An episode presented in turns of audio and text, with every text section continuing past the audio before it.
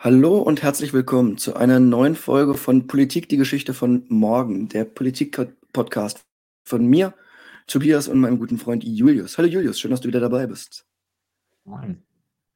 Ja, heute haben wir nach etwas längerer Pause von, ich glaube, anderthalb Monaten, ähm, einfach aus planungstechnischer, aus planungstechnischen Gründen leider nicht früher geklappt, äh, ein paar Themen. Wir haben die Präsidentschaftswahl in Frankreich, die nun mittlerweile ja drei Wochen zurückliegt. Äh, wir haben das Thema Abtreibungsrecht sowohl in den USA, wo es gerade brennend aktuell ist, als auch in Deutschland. Ähm, und wir haben die Landtagswahl in Schleswig-Holstein, die doch auch für interessante Ergebnisse gesorgt hat. Also legen wir gleich los mit dem ersten Thema, der Präsidentschaftswahl in Frankreich. Ähm, ihr habt es vermutlich mitbekommen, ähm, Anfang April war der erste Wahlgang, in dem äh, sich dann Emmanuel Macron mit 27,84 Prozent und Marine Le Pen mit 23,15 Prozent in die Stichwahl durchgesetzt haben. Ähm, sehr, sehr wichtig als aussichtsreicher Kandidat noch zu nennen ist Jean-Luc Mélenchon, der 21,95 Prozent gewonnen hat, also nur knapp ähm, hinter Le Pen geblieben ist, der dem stark linken Spektrum zuzuordnen ist, wohingegen Marine Le Pen logischerweise im rechtspopulistischen Spektrum ist und Emmanuel Macron in der liberalen Mitte. Ähm, dann gab es zwei Wochen später, am 24. oder 25. April, nee, 24. April, äh, eine Stichwahl, in der sich am Ende dann doch relativ deutlich mit 58,54 Prozent Emmanuel Macron, der Amtsinhaber, durchgesetzt hat. Äh, damit auch der erste amtierende Präsident in Frankreich, der wiedergewählt wird seit einiger Zeit. Ähm, und Marine Le Pen mit 42 Prozent fast ihr stärkstes Ergebnis bisher in einer Präsidentschaftswahl aber trotzdem am Ende klar nicht die Mehrheit bekommen. Ähm, war natürlich ein wichtiges Zeichen, gerade auch für den europäischen Gedanken, da Marine Le Pen sich in der Vergangenheit sehr, sehr deutlich antieuropäisch geäußert hat. Emmanuel Macron hingegen ja mit äh, den, die europäischen Bindungen verkörpert wie wenige andere Politiker aktuell. Julius, erstmal deine grobe Einschätzung zu diesem Ergebnis. Naja, also, äh, zum einen muss ich an der Stelle aus persönlichen Gründen einfach sagen, ich freue mich sehr, dass Macron gewonnen hat. Er hat, äh, viele Fehler gemacht, aber, ähm, natürlich, äh, trotz des sehr guten Wahlkampfs, den Le Pen gemacht hat, muss man dazu einfach sagen, ähm bin ich, äh, froh, dass sich Macron als entschiedener Pro-Europäer, äh, gehalten hat. Äh, allerdings, ja, ähm, zeigen diese Wahlergebnisse stärker als sonst Probleme auf, um die sich jetzt auch Macron kümmern muss, die er die letzten Jahre hat schleifen lassen. Und, äh, das muss ihm einfach echt zu denken geben, äh, grade im ersten Wahlkampf, dass Le Pen so nah an ihn heranrücken kann konnte. Ähm, natürlich muss man dazu sagen, auch Macron hat sein Wahlergebnis gegenüber zu seiner ersten Wahl, äh, 2017 war die, glaube ich, auch, oder? Ähm, verbessern können, aber einfach in einem, äh, weniger großen Umfang als Le Pen es konnte, was eben aber auch, muss man da ganz klar sagen, an den Umständen des Wahlkampfs lag. Ähm, dadurch, dass Macron in der Zeit des Wahlkampfs sehr eingespannt war in zwischenstaatlichen außenpolitischen Debatten um eben den Krieg in der Ukraine während Le Pen die Zeit sinnvoll genutzt hat und, äh, tatsächlich durch das Land gefahren ist, in die Dörfer gefahren ist, äh, mit den Leuten geredet hat, sich angeschaut hat: „Okay, was brauchen die?“ Ähm, im Gegensatz zum Wahlkampf 2017 eben auch nicht den Fokus auf die, äh, ausländerfeindliche, äh, Komponente ihres Programms, äh, gelegt hat, sondern auf die sozialpolitische Komponente ihres Programms ähm, was natürlich die Leute viel direkter betrifft als jetzt die Frage: „Okay, was macht Frankreich in Sachen Ukraine-Hilfe und so?“ Ähm, und, äh, grade in den letzten Wochen vor der Wahl hatte sie hat sie damit einfach, äh, total gut gepunktet. Dazu kommt natürlich auch, äh, die Frage oder oder, äh, die Tatsache, dass Macron als absoluter Elitist Frankreichs, äh, gilt und eben auch die Wahl der Eliten ist. Ähm, und, äh, dieser elitaristische Konflikt oder Elite gegen, in Anführungszeichen, Normalbürger einer der größten gesellschaftspolitischen Konflikte Frankreichs ist, noch viel stärker als beispielsweise in Deutschland.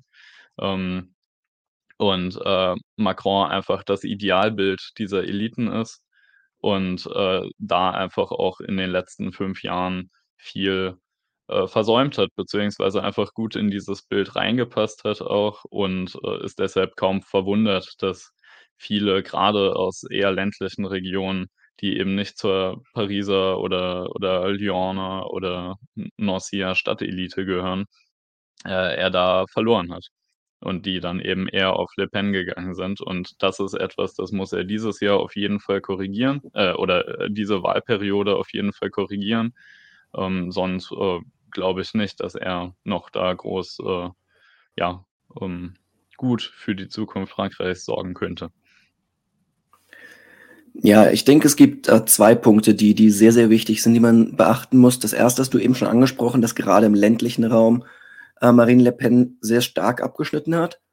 Ähm, logischerweise zum einen durch, ähm, das Thema Elite gegen, in Anführungsstrichen, Normalbürger. Ähm, natürlich auch, äh, aufgrund der generellen politischen Lage, ähm, in im in im ländlichen Raum sieht man ja auch in Deutschland, dass da tendenziell, ähm, eher konservativere oder populistischere Gedankengüter, ähm, besser ankommen als in, äh, den Stadtregionen häufig. Den 2. Punkt, den man aber sehr, sehr, ähm, hervorheben muss, ist das Wahlergebnis von Jean-Luc Mélenchon. Ich hoffe, ich spreche den Namen richtig aus. Ähm, den linken Kandidaten, der beinahe so viel Stimmen wie Marine Le Pen im 1. Wahlgang erhalten hat und nur knapp nicht in die Stichwahl gekommen ist. Ähm, das war doch 'n recht deutliches Signal, äh, von all denen, die sich von Macron im Stich gelassen fühlen, die die aber nicht auf der rechten Seite des Spektrums stehen, dass äh, dass dort auch wachsende Unzufriedenheit herrscht. Ähm, grade, äh, bei bei jungen Wählern hat Mélenchon sehr stark abgeschnitten. Und, ähm, der 2. Punkt, der in dem Zusammenhang auch wichtig ist, ist, dass es doch eine nicht zu unterschätzende Menge an Nichtwählern im 2. Wahlgang dann gab, die im 1. Wahlgang noch Mélenchon gewählt haben. Also, da ist es dann auch nicht ganz, ähm, gelungen, die breiten Massen davon zu überzeugen, für Macron zu stimmen, auch wenn natürlich, wie man im Endergebnis gesehen hat, doch eine recht gute Menge von Mélenchon-Wählern Macron unterstützt hat im 2. Wahlgang. Ja, wie du es eben auch schon gesagt hast, ich bin auch sehr froh, dass, äh, der proeuropäische Weg fortgesetzt wird in Frankreich. Ähm, ich meine, Frankreich, Deutschland sind aktuell die beiden wichtigsten, ähm, Mächte in der Europäischen Union. Wenn einer der beiden sagen würde: „Ich gehe jetzt raus“, wie es die Engländer gemacht haben, dann wäre die EU schon an einer sehr, sehr starken Existenzkrise, wenn nicht gar an ihrem Ende. Von daher muss man schauen, ähm, wie Macron jetzt auch in den nächsten Jahren es schafft, die die ländlichen Bürger wieder ins Boot zu holen, beziehungsweise generell, ja, den Populismus zurückzudrängen im Endeffekt. Das das wird abzuwarten sein, ähm, spannend zu beobachten. Jetzt heißt es natürlich erst mal Augen auf andere Themen, grade auch für Macron. Thema Ukraine ist omnipräsent immer noch und so weiter und so fort. Julius, von dir noch was zu dem Thema? Ja, dazu, äh, wo wir jetzt schon bei anderen Themen sind, natürlich auch der neue Streit, äh, um, äh, die äh, um Nordirland, um das Nordirland-Protokoll, was jetzt wieder neuen Ärger mit Großbritannien verspricht. Da kann man auch davon ausgehen, dass da die, äh, zentral und westeuropäischen, ähm, Regierungs und Staatschefs, äh, die nächsten Wochen und Monate vermutlich sehr eingebunden sein werden, um irgendwie noch das Brexit-Abkommen, ähm, ja, halten zu können, weil sonst der ganze Streit wieder von vorne losgeht, äh, schlimmstenfalls. Ähm, und Möchtest du natürlich da grade möchtest du da mal 'ne kurze Erklärung dem Publikum geben, was denn da die neuen Entwicklungen sind, die so brenzlig sind? Ähm, also, es wurde, äh, äh also, auf den Punkt habe ich's jetzt grad nicht im Kopf, aber, ähm, von britischer Seite aus, ähm, wurde starke Skepsis am Nordirland-Protokoll, äh, ja, ähm, kundgetan, hm, beziehungsweise die Absicht, dieses Protokoll nicht länger beizubehalten. ähm, was eben besagt äh, gehen wir noch mal in die in die Brexis in die Brexit-Zeit zurück. Ähm, das besagt, dass Nordirland, äh, eben, obwohl Teil Großbritann also, äh, des Vereinigten Königreichs und damit eben vom Brexit betroffen, äh, aber, äh, noch Teil des europäischen Binnenmarktes bleibt, damit keine harte Zollgrenze zwischen Irland und Nordirland, äh, wieder aufgezogen werden muss, weil eben Angst davor besteht, den Nordirland-Konflikt wieder aufbrennen zu lassen, der, äh, Ende des 20. Jahrhunderts sehr blutig ausgetragen wurde. Ähm, genau, da kommen wir aber im Zweifelsfall Ja, noch mal noch mal stärker zu, wenn wir als Nordirland-Wahl besprechen. Kurz als, ähm, Ergänzung dazu, diese, ähm, offene Grenze zwischen Irland und Nordirland war Teil des Good Friday Agreements oder im Deutsch Karfreitagsabkommens, das eben diesen Konflikt, äh, beendet hat. Wenn wir jetzt schon im Thema drin sind, wollen wir auch gleich in die Wahl mit reingehen, oder? Dann dann machen wir das. Es gab nämlich vor, ich glaube, einer Woche ungefähr, ähm, die neueste Wahl der, ähm, Northern Ireland Assembly, also der nordirischen Volksversammlung. Und dort, ähm, wurde zum 1. Mal die Sinn oder ich weiß nicht, ob zur 1. Mal, aber zumindest zum 1. Mal seit Langem, ähm, stärkste Kraft im Parlament. Das ist eine pro ähm, irische Partei und eben nicht eine pro-britische Partei. Die DUP, die Democratic Unionist Party, die bisher die stärkste Kraft war, ist, äh, nur 2. Kraft geworden. Und das gibt natürlich auch gewissen politischen Sprengstoff, äh, grade in Hinsicht auf die Frage, ob Irland denn wirklich weiter Teil des Vereinigten Königreichs bleibt oder ob vielleicht doch eine Wiedervereinigung zwischen Nordirland und Irland in Sicht ist. Julius. Genau, ja. Das ist also, ähm, dazu muss man natürlich auch, äh, reinschauen in eine Besonderheit, äh, des äh, des Good-Friday-Abkommens. Äh, nämlich, äh, besagt das, dass die beiden großen konfessionell gebundenen Parteien, also die, äh, katholische Sinn Féin, die, eben für die Wiedervereinigung mit Irland ist, und, die protestantische unionistische, also pro-britische, DUP ähm, dass die jeweils gemeinsam eine Regierung bilden müssen. Also, egal wie die Machtverhältnisse sind, die müssen gemeinsam eine konsensgebundene Regierung, ähm, ja, auf die Beine stellen. Und das ist natürlich, äh, ein großer Vorteil jetzt auch für die DUP, weil sie einfach extrem viele Möglichkeiten hat, jetzt zu blockieren. Ähm, und, äh, dadurch, dass der Status quo eben quasi pro-britisch ist die der die Mehrheit für Sinn Féin natürlich, äh, zwar die Diskussion vermutlich, äh, noch mal stark befeuern wird, aber, äh, nicht davon auszugehen ist, dass sich da zumindest, äh, in absehbarer Zeit etwas ändert, weil sie eben dennoch auf die DUP angewiesen sind und es mit der DUP vermutlich wenig bis gar keine Änderungen am Status quo geben kann, außer eben, ähm, tatsächlich dieses komplette Gefüge bricht wieder zusammen, was aber wiederum eine komplett neue Welle an Konflikten, äh, ja, hervorrufen könnte. Ja, hoffen wir einfach mal, dass die Lage dort weiterhin friedlich bleibt. Äh, es gab jetzt auch seit seit dem Brexit-Thema immer wieder mal kurze gewaltsame, ähm, Auseinandersetzungen, aber hoffen wir, dass es dort zu einer friedlichen Lösung kommt im im Sinne des Volkes, auf welche Seite jetzt das nordirische Volk sich auch immer schlagen möchte. Ähm, und ich fürchte, man kann da auch nur abwarten, wie's weitergeht. Ähm, ja, ich glaube, damit sind wir mit den Themen Wahlen im Ausland erst mal durch, oder?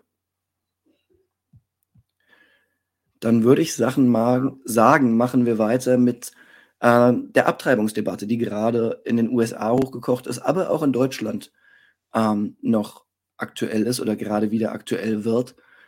Ähm, Auslöser der der Debatte in den USA, und das ist jetzt erst mal, worüber es worum es jetzt geht, war ein Bericht, äh, im Politico, beziehungsweise ein geleakter Entwurf für ein äh, einen Mehrheitsbeschluss des Supreme Courts der United States.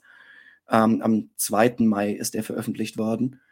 Und in diesem Entwurf von, äh, Supreme Justice Alito wird im Endeffekt ähm wird im Endeffekt Roe vs. Wade, das äh, alte Urteil, das Abtreibung zum verfassungsrechtlichen ja, Recht macht, ähm, wird damit nicht nur in Frage gestellt, sondern sehr deutlich als nicht verfassungs, ähm, nicht von der Verfassung vorgegebenes Recht ähm, beschrieben. Das würde bedeuten, wenn dieser Entwurf tatsächlich zum Mehrheitsbeschluss des Supreme Courts der Vereinigten Staaten wird, dass dann ähm, Abtreibung wieder in der Hand der Staaten, der verschiedenen Bundesstaaten liegt. Und da gibt es aktuell schon einiges an ähm, Legislation, die sich sehr stark gegen Abtreibung richtet. Ähm, in Texas zum Beispiel, in, ich glaube in Florida auch, wenn ich es richtig im Kopf habe. Ähm, generell in den Südstaaten, in den republikanisch dominierten Staaten passiert da sehr, sehr viel gerade, das Frauenrechte massiv einschränkt. Es gibt jetzt aktuell schon die ersten Entwürfe für Gesetze, die Eizellen ab der Befruchtung für Leben erklären. Das bedeutet, äh, damit wäre die Plan B-Pille oder auch zum Beispiel eine Spirale schon Mord nach diesen äh, Gesetzen. Sollte das tatsächlich so kommen, wäre das natürlich ein massiver Einschnitt für die Frauenrechte in den USA.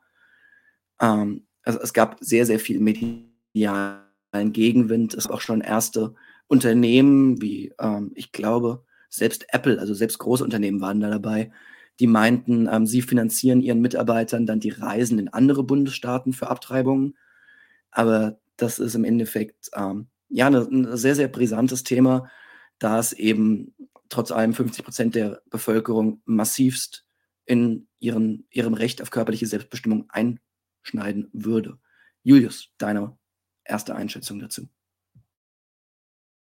Naja, also dazu muss auf jeden Fall noch mal klar gesagt werden, es ist noch keine Entscheidung. Es wurde an verschiedenen Stellen gesagt von wegen, ja, äh, Recht auf Abtreibung, äh, wird jetzt abgeschafft in den USA. Das, äh, stimmt so auf jeden Fall noch nicht. Die Gefahr besteht, äh, dass das passiert.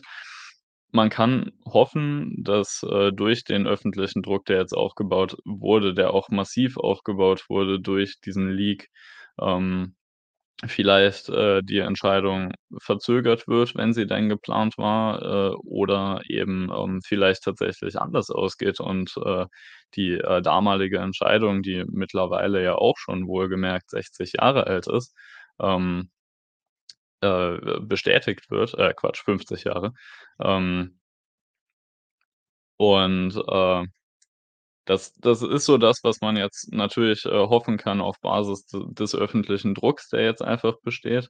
Aber dazu muss auch einfach gesagt werden, dass, äh, der Supreme Court, wenn sollte er diese Entscheidung treffen, dann hat er auch eine gewisse Autorität und, äh, es bereiten sich ja schon die Mehrheit der republikanisch geführten Staaten darauf äh, äh, darauf vor, ähm, die Abtreibungsrechte tatsächlich einzuschneiden, ähm, bis hin auf Null zu drücken, äh, sollte das Gesetz tatsächlich wieder fallen.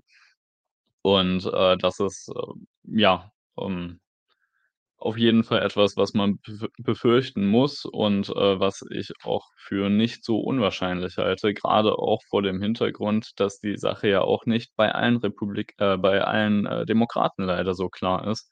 Ähm, man hat jetzt im Nachgang, äh, des geleakten Entwurfs, äh, haben die Demokraten im im Kongress versucht, ähm, ein nationales Gesetz, also ein Bundesgesetz, äh, im Kongress durchzudrücken, was, äh, den Entscheid von 73, also Roe gegen Wade, ähm, tatsächlich zu zu Bundesgesetz macht, also auch beim Kippen des Entscheides dann quasi verpflichtend für die Länder macht. Aber, ähm, der ist an einem Demokraten, nämlich unserem geliebten Joe Manchin, äh, im, äh, Senat schon gescheitert. 49 gegen 51, äh, heißt, das war jetzt erst mal zumindest die letzte Möglichkeit, äh, einen einen eventuellen Rückschlag zu verhindern. Äh, Gut, Tobias? dazu muss man 2 Sachen allerdings auch noch festhalten. Zum einen, äh, es hätte im Senat 60 Stimmen gebraucht, nicht 50 Stimmen, um das Ganze durchzubrücken äh, durchzudrücken aufgrund der Filibuster-Regelung, die nun ja immer wieder 'ne Kritik ist, aber noch, äh, geltendes Recht im Senat ist. Ähm, und zu Joe Manchin ähm, muss man natürlich auch sagen, der ist die gesamte Legislaturperiode über schon immer und immer wieder aufgefallen dadurch, dass er demokratische Vorhaben blockiert hat ähm, und gilt in oder wird häufig auch als äh, halber Republikaner im Demokratengewand bezeichnet. Ähm, inwiefern man ihn wirklich als, als Demokraten in dem Sinne bezeichnen kann, ähm, sei mal dahingestellt, auch wenn er es auf dem Papier ist. So sehr, so sehr Demokrat wie äh, Winfried Kretschmann Grüner ist. In etwa. Ähm, genau, ne, äh, Filibuster ist übrigens auch eine Sache, die, äh, Joe Manchin maßgeblich blockiert hat. Da gab's ja Anfang des Ja. Jahres und Ende letzten Jahres auch schon Überlegungen, den Filibuster für dessen Abschaffung es wiederum nur eine äh, eine einfache Mehrheit bräuchte, ähm, die eben, äh, ja, zu kippen, aber auch das ist an Menschen und einer anderen, äh, demokratischen Senatorin gescheitert, glaube ich. Hm, oder ich weiß nicht, äh, ob sie da, äh, tatsächlich so gestimmt hat. Ich äh, sie hat sich auf jeden Fall im Vorhinein dagegen ausgesprochen, wie auch immer, wir schweifen ab. Äh, ähm, genau. Negative oder, äh, Problem an an der ganzen Sache ist zum einen, dass man eben davon ausgehen kann, dass, äh ja, es sich hierbei dadurch, dass diese Entscheidung eben auch schon seine 50 Jahre alt ist ihre 50 Jahre alt ist, ähm, es sich nicht um die typische Erstreaktion, ähm, handelt, den wieder, äh, zu entwerten, sondern es tatsächlich eine gesellschaftliche Aussage macht, jetzt diesen Grundsatzentscheid und wohlgemerkt einen der wichtigsten Entscheide in der Geschichte des Supreme Courts nach 50 Jahren wieder zurückzunehmen. Das ist auch etwas, das muss der das müssen die die obersten Richter jetzt äh, oder muss denen bewusst sein, ähm, dass es eben nicht irgendein Entscheid ist, sondern einer der wegweisendsten Entscheide, ähm, die der Supreme Court zumindest gesellschaftspolitisch gemacht hat.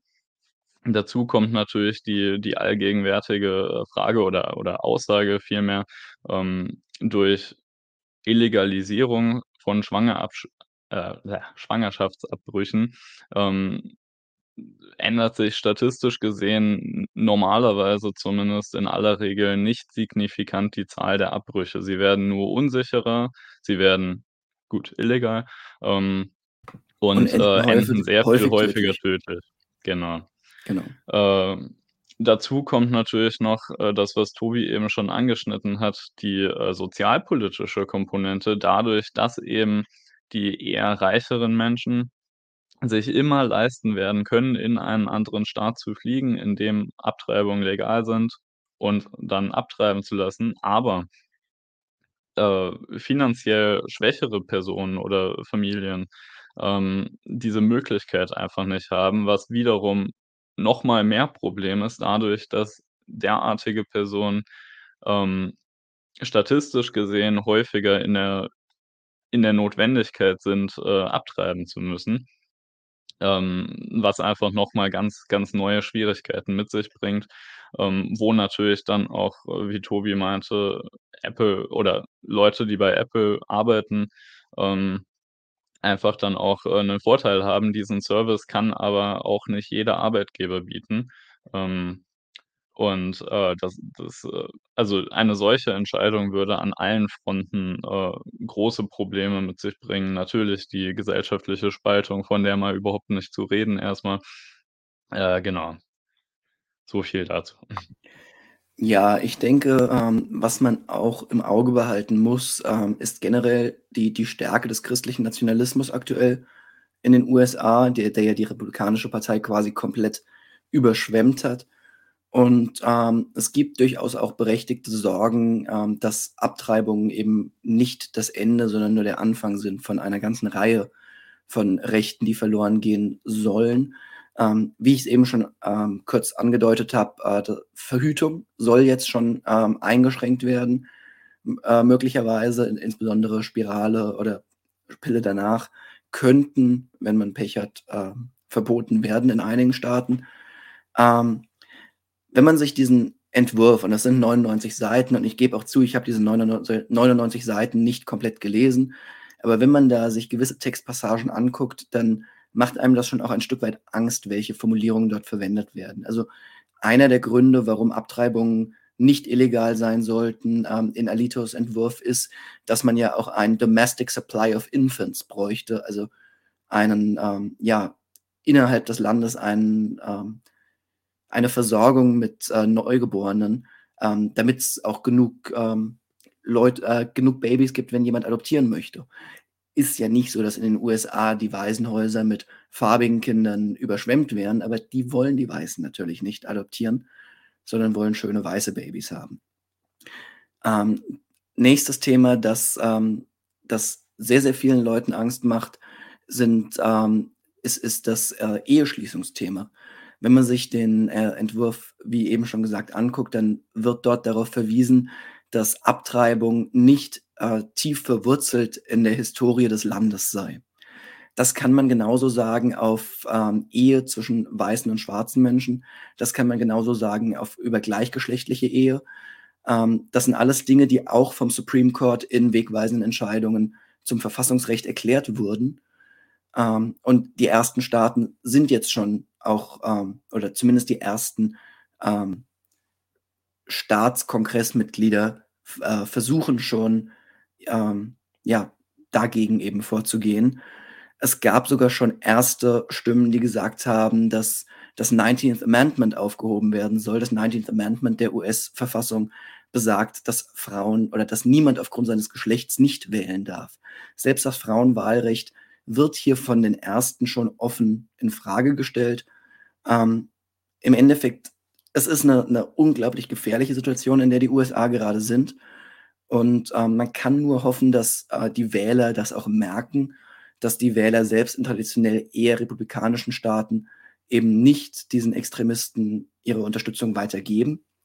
Was man ähm, auch sagen muss, ist, dass die Demokraten aktuell theoretisch die Macht hätten, vieles zu verändern oder vieles zu verhindern. Die Demokraten haben sowohl das Präsidentenamt als auch den Senat in ihrer Hand. Das heißt, theoretisch könnten die Demokraten einfach vier zusätzliche Richter für den Supreme Court nominieren und damit die Mehrheit des Supreme Courts übernehmen. Die Zahl der Richter am Supreme Court ist eben nicht durch die Verfassung festgelegt ähm, und hat sich historisch auch immer wieder geändert.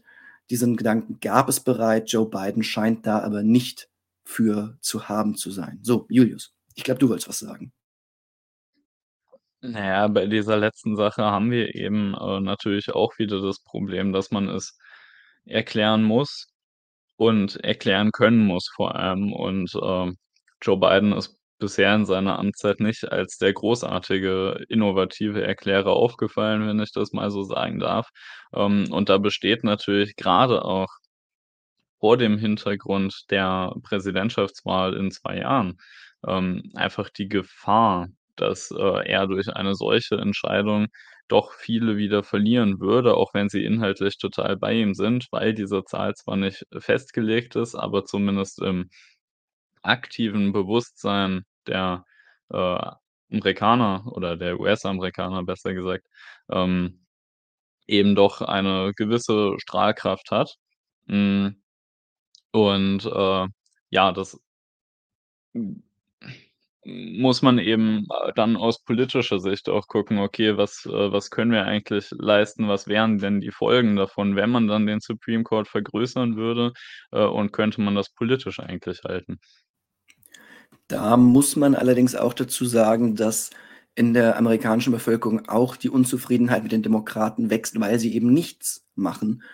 Ähm, ich habe jetzt auch die letzten Tage selbstverständlich keine repräsentative Quelle, aber zum Beispiel auf Twitter regelmäßig ähm, gelesen, ihr habt uns gesagt, wählt, für, äh, wählt, geht wählen. Ähm, jetzt habt ihr die Mehrheit und trotzdem werden die Rechte beschnitten. Was bringt es dann überhaupt noch zu wählen, wenn selbst Demokraten wählen äh, nichts ändert, wenn selbst den Demokraten eine Mehrheit in allen drei wichtigen Kammern beziehungsweise das Präsidentenamt plus eine Mehrheit, Mehrheit in den beiden Kammern des Kongresses ähm, nichts bringt. Von daher, ich glaube, dass schon insbesondere auf der linken Seite ähm, viele Wähler eher von dem Nichtstun abgeschreckt werden, als sie das von einem vielleicht etwas drastischeren Handeln wären. Ja, da äh, also das das bestimmt. Ich, äh, bin auch eigentlich total auf der Seite, äh, aber man muss halt trotzdem schauen, also grade die Wähler, die zu Joe Biden gegangen sind, weil sie Trump verhindern wollten, wie würden die sich dann 2014 verhalten, wenn Biden jetzt so etwas macht, was zwar überhaupt nicht links ist, sondern einfach nur menschenwürdig, aber eben in der politischen Realität in den USA trotzdem als links wahrgenommen wird. Wie verhalten sich dann diese Leute und würde da würde eine solche Entscheidung, eine solche umstrittene Entscheidung, wie dann zum Beispiel den Supreme Court vergrö zu vergrößern, nur um quasi ich setze das jetzt in Anführungszeichen, das könnt ihr nicht sehen, ähm, den eigenen politischen Willen juristisch durchzusetzen. Ähm, wie verhalten sich dann diese Wähler, die jetzt Biden ins Amt gewählt haben 2024 und könnten vielleicht genau diese Personen auch wieder die sein, die dann im Worst Case Trump wieder ins Amt wählen. Ja. Was man, denke ich, auf jeden Fall festhalten muss, es ist ein herber Verlust für die Demokraten, die auch in der Vergangenheit die Möglichkeit gehabt hätten, das schon in Recht umzusetzen, die unter Obama zum Beispiel auch mal eine 60 äh, 60 Sitze im Senat hatten, äh, da also trotz Filibuster das Ganze hätten durchbringen können. Es stand damals eben nicht hoch auf der Tagesordnung und jetzt, ähm, kommt das Ganze zurück. Was man natürlich in dem Zuge auch sagen muss, ist, dass das amerikanische System generell, ähm, gravierende Fehler in sich trägt oder nicht mehr zeitgemäß ist. Insbesondere in Bezug auf die die Nominierung der Richter am Supreme Court. Dadurch, dass jetzt zufällig Ruth Bader Ginsburg noch, ähm, 'n Monat vor der Wahl gestorben ist, hat Trump noch 'nen zusätzlichen Kandidaten oder mit, ähm, Amy Coney Barrett eine zusätzliche Kandidatin nominieren können und weil die, ähm, Republikaner gerade die Mehrheit im Senat hatten, auch durchdrücken können, wohingegen, ähm, Obama fast 1 Jahr lang seinen Kandidaten nicht durchbekommen hat vor Ende seiner Amtszeit, äh, da die Republikaner damals auch den Senat kontrolliert haben und, ähm, eben verhindert haben, dass er bestätigt wird. Und dann, als Trump gewählt wurde, ihren eigenen Kandidaten an den Supreme Court gebracht haben. Also, dieses dieses System ist, denke ich ja, müssen wir nicht drüber reden, dass das massive Mängel hat. Generell, das die gesamte US-Verfassung ist ist in einer sehr anderen Zeit geschrieben und funktioniert heute nicht mehr in der Form, in der sie einst mal funktioniert hat. Gerade natürlich in Zeiten von Demagogie und, äh, Populismus, was aktuell, ja, gerade auf republikanischer Seite ja massiv betrieben wird. Hast du zu dem Thema noch was zu sagen, oder? Ich würde jetzt einmal über den Atlantik drüber gehen. Dann geh mal über den Atlantik drüber nach Deutschland. Genau. Nämlich die Leute von euch, die aufmerksam zugehört haben in, vorherigen Podcasts, werden sich bestimmt erinnern, dass wir beim Wahlprogramm der Ampel und auch bei 100-Tage-Rückblick der Ampel zeitweise geredet hatten über einen gewissen Artikel 219a des Strafgesetzbuchs. Und, äh, ja, die Besonderheit dieses Artikels 219a des Strafgesetzbuches ist das Werbeverbot für Schwangerschaftsabbrüche. Wir sind ja grade in dem Thema schon drin, deswegen passt das, äh, so gut. Ähm, nämlich besagt dieser Artikel eben, dass man, äh, nicht für Schwangerschaftsabbrüche öffentlich werben darf. Das beinhaltet aber eben auch, ähm, sachliche Informationen über Schwangerschaftsabbrüche. Und, äh, dazu muss man auch wissen, dass, äh, Schwangerschaftsabbrüche in Deutschland illegal i sind. Äh, sie werden normalerweise straffrei behandelt, aber technisch gesehen sind sie illegal. Und, äh, 219a, äh, ist eins der wichtigsten gesellschaftspolitischen Vorhaben der Ampelregierung bei Antritt gewesen und eins der wenigen gesellschaftspolitischen Vorhaben, die sie jetzt tatsächlich im ganzen Komplex um die Ukraine-Krise tatsächlich auch jetzt, äh, schon vorangebracht haben, weil die ersten Entwürfe davon schon eingebracht wurden, bevor das mit der Ukraine angefangen hat. Da war das Timing dann entsprechend praktisch, da da eben dadurch, dass es dann schon in die ganzen, äh, Mühlen reingegangen ist. Ähm, genau, und, äh, Sinn der Abschaffung ist quasi, dass die Ampel sagt: „Okay, nein“ „wir müssen sachliche Informationen, äh, zum Schwangerschaftsabbruch, äh, ja, zulassen“, eben dahingehend, dass sich dann Personen, für die das infrage kommt, sachlich informieren können.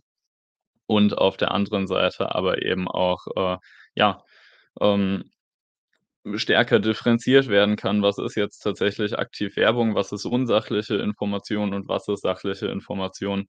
Ähm, es wird eben auch gesagt: „Nein, wir wollen natürlich nicht pauschal, äh, da, äh, alles dann, äh, legalisieren“, aber, ähm, Ärzte, äh, fachliche äh, Personen vom Fach, äh, müssen die Möglichkeit haben, bedürftigen Personen die Informationen, die sie brauchen, zukommen zu lassen. Auch das ist eben eine Frage der Sicherheit, körperlicher Sicherheit.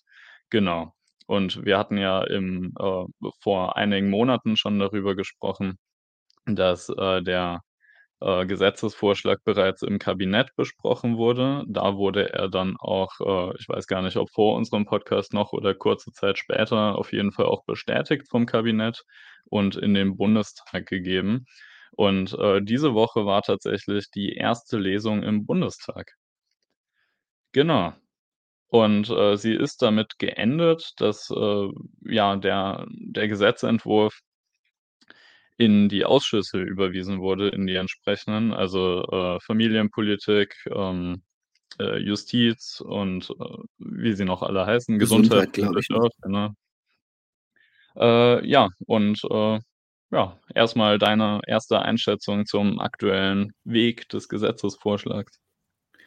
Ja, ähm, im Endeffekt, man kennt ja zum Beispiel den Fall Christina Hähnel, die eine Ärztin aus, äh, Kassel, glaube ich, die auf ihrer Website eben informiert hat, ähm, dass sie auch ich glaube, der Satz war: „Wir führen auch medikamentös induzierte Schwangerschaftsabbrüche durch.“ Ähm, was in meinen Augen keine Werbung ist, sondern eine sachliche Information, die sagt: „Wir bieten was bieten wir an und auf welchem Wege bieten wir es an?“ Ähm, und für diese, ähm, sachliche Information wurde sie ähm, wurde sie angeklagt und wurde sie auch verurteilt. Ähm, hat dann Verfassungsbeschwerde eingelegt. Das ist meines Wissens nach nicht ähm, noch nicht durch, glaube ich. Ähm, aber in jedem Fall will die Ampel das jetzt, ändern, will vor allem auch die nach 219a verurteilten Ärzte rehabilitieren, also quasi die, ähm, Schuldsprüche rückgängig machen mit dem Gesetzentwurf. Das darf man nicht vergessen.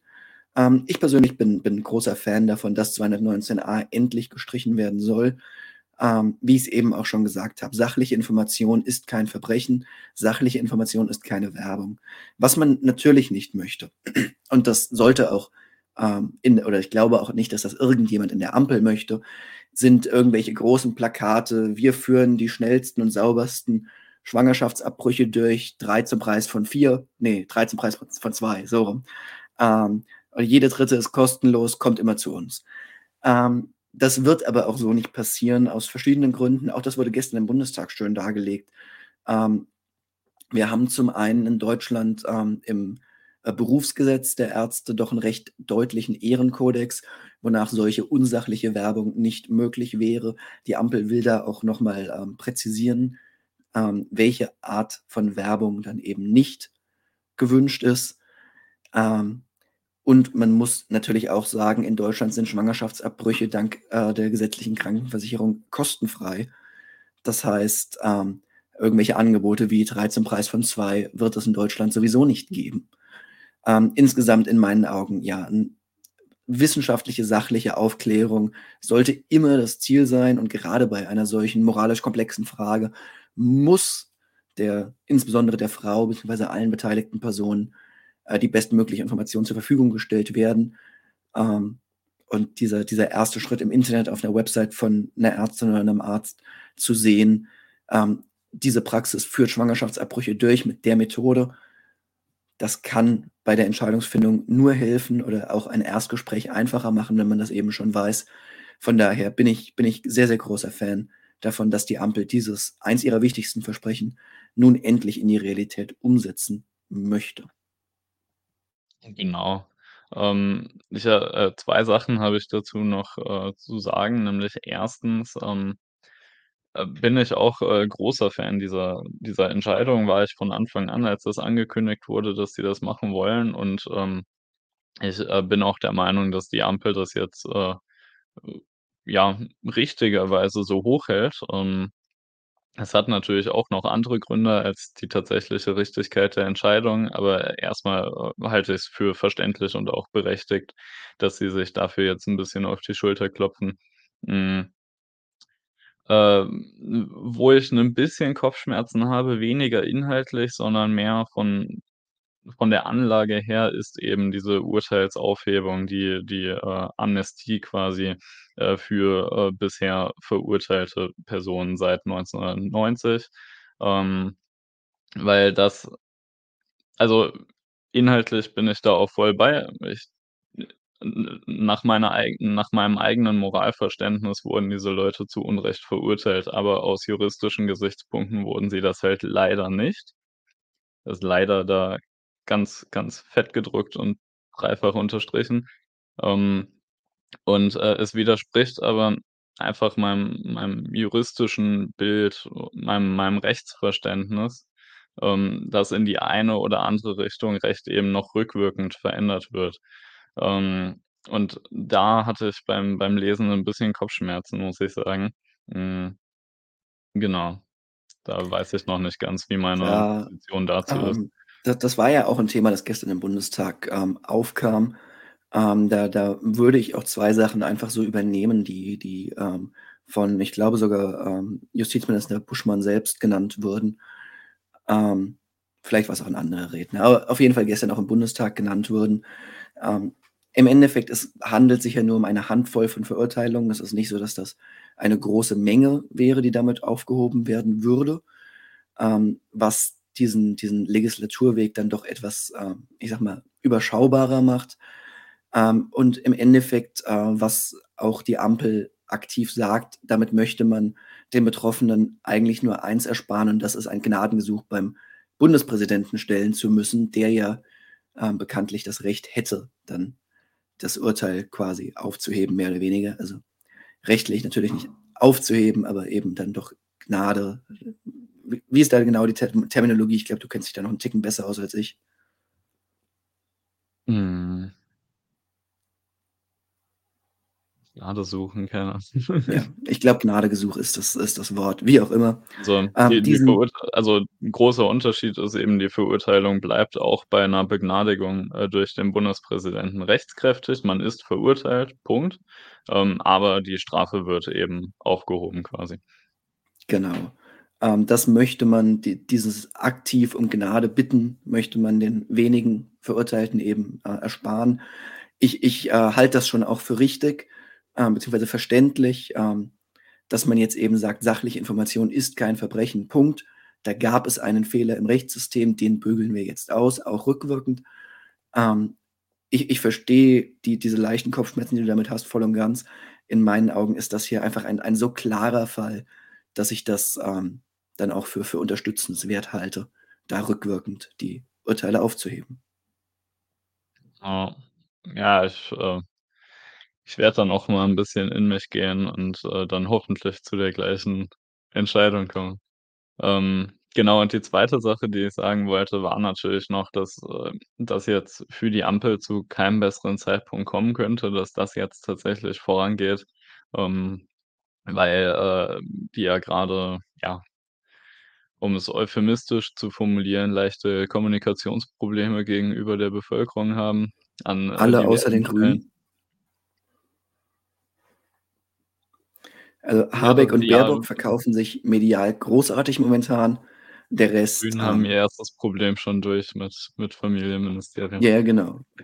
Die Grünen, die haben ihren Skandal schon durch. Der ist grad bei der SPD mit der Frau Lambrecht, unserer Justizministerin, die das Wort Helikoptermutter etwas zu wortwörtlich genommen hat. Verteidigungsministerin ist ehemalige Verteidigungsministerin. Was habe ich gesagt? Justizministerin. Nein, ich meinte Verteidigung. Dann bitte entschuldige den Fehler. Unsere Verteidigungsministerin, die, ja, ihren erwachsenen Sohn im Diensthelikopter mit befördert hat. Ähm, aber ich glaube, auf den Skandal müssen wir jetzt nicht eingehen. Das das Ja. ist dann doch zumindest noch nicht wichtig genug. Genau. Auf jeden Fall, also, worauf ich hinaus wollte, Ampel hat grad viele Probleme, ähm, in Sachen Ukraine, aber auch in vielen anderen, äh, äh, ja, ne, Themenbereichen.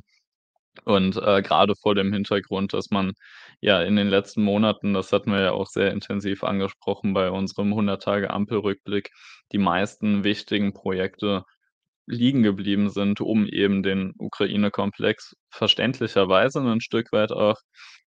Aber da tut es jetzt doch gut zu sehen, dass eben 2 wichtige Vorhaben, einmal hier eben Streichung 219a Strafgesetzbuch und die Cannabis-Legalisierung, äh, ja, vorangehen.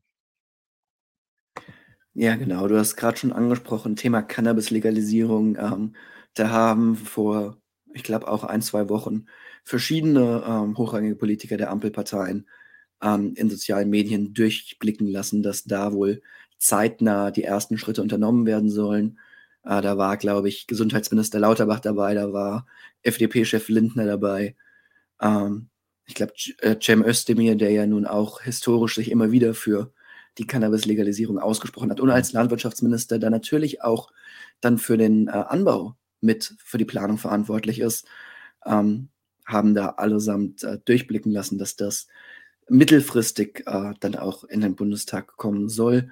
Hoffen Herr wir mal, dass dass das losgeht. Ich habe es ja im 100-Tage-Rückblick schon gesagt, wenigstens eine Entkriminalisierung von, äh, ähm von Besitz zum Eigenbedarf wäre schön, wenn man die jetzt schon mal vorgezogen hätte, aber schauen wir einfach, wie das weitergeht.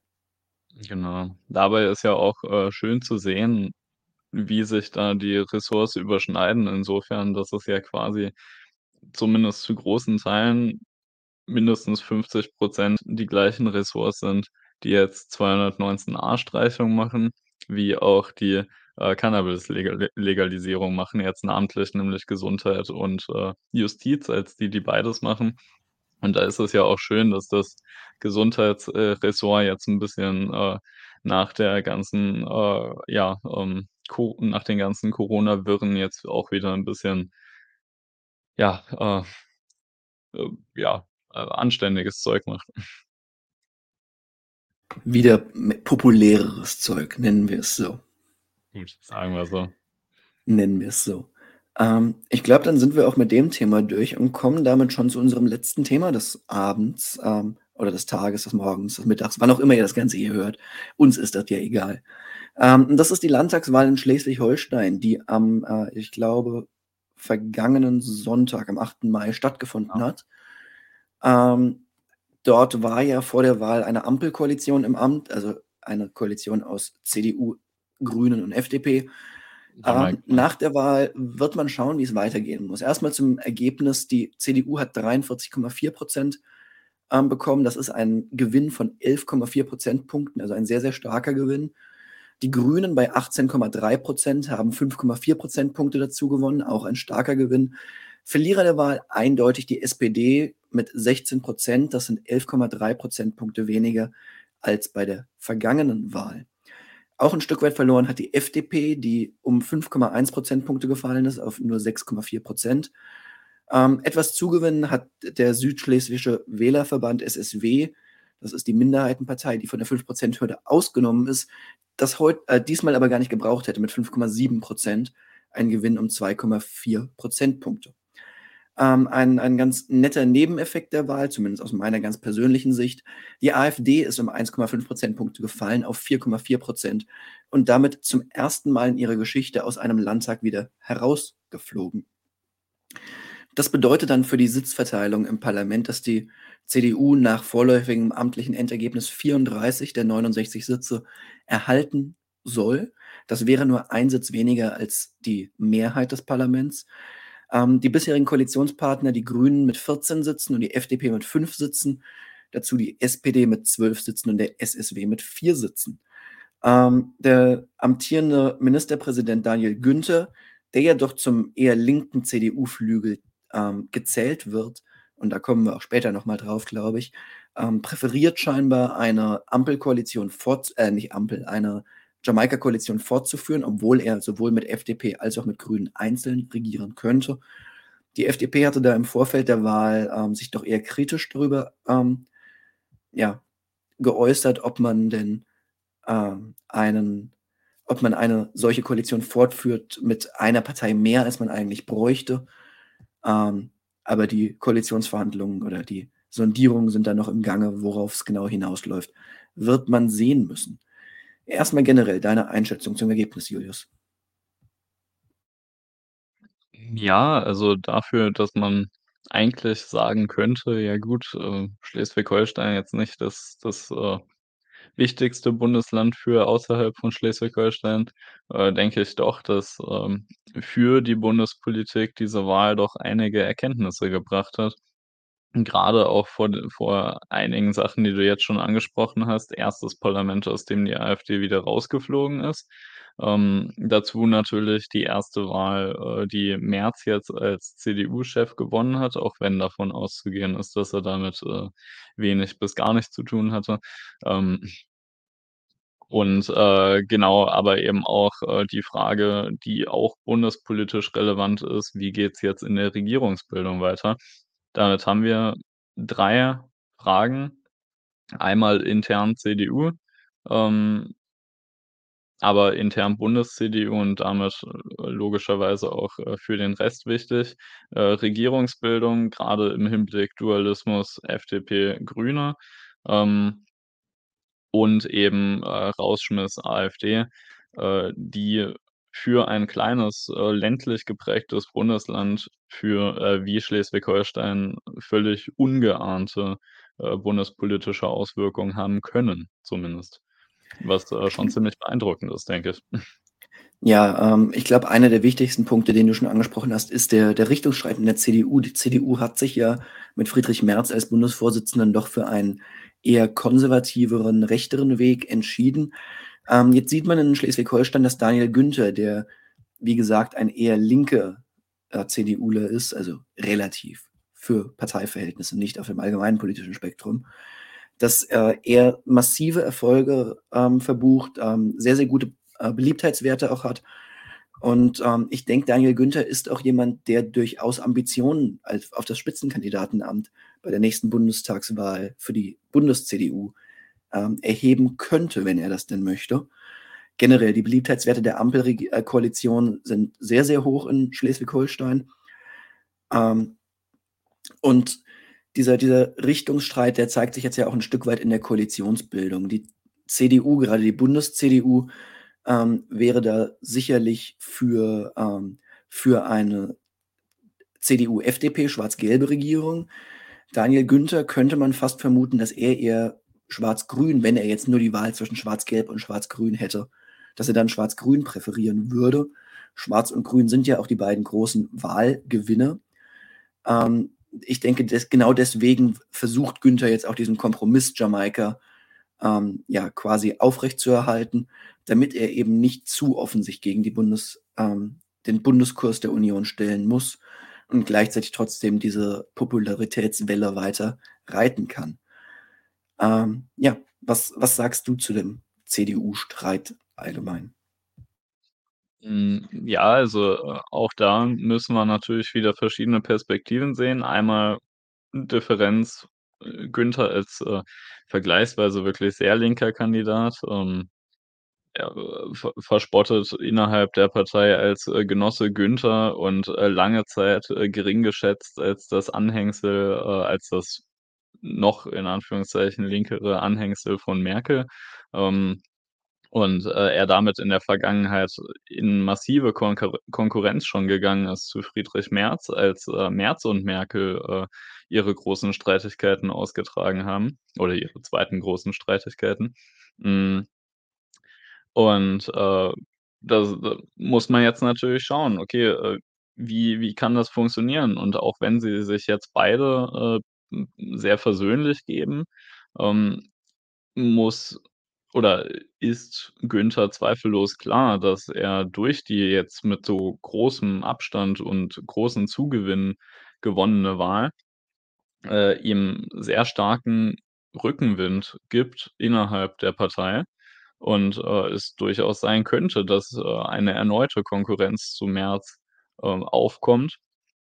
Und, äh, ich persönlich denke, dass Günther da 'nen Stück weit im Vorteil ist, weil Günther, ähm, aus guten Gründen wohlgemerkt, in Schleswig-Holstein unglaublich beliebt ist und seine Regierung unter seiner Führung aus guten Gründen in Schleswig-Holstein unglaublich beliebt ist oder war. Ich meine, äh, Günther gehört zusammen mit dem, äh, Hamburger Oberbürgermeister oder was auch immer also, wie auch immer der glaube, Ministerpräsident 1. in Hamburg heißt. Bürgermeister heißt's, glaube ich, dort, aber 1. irgend so auch. was.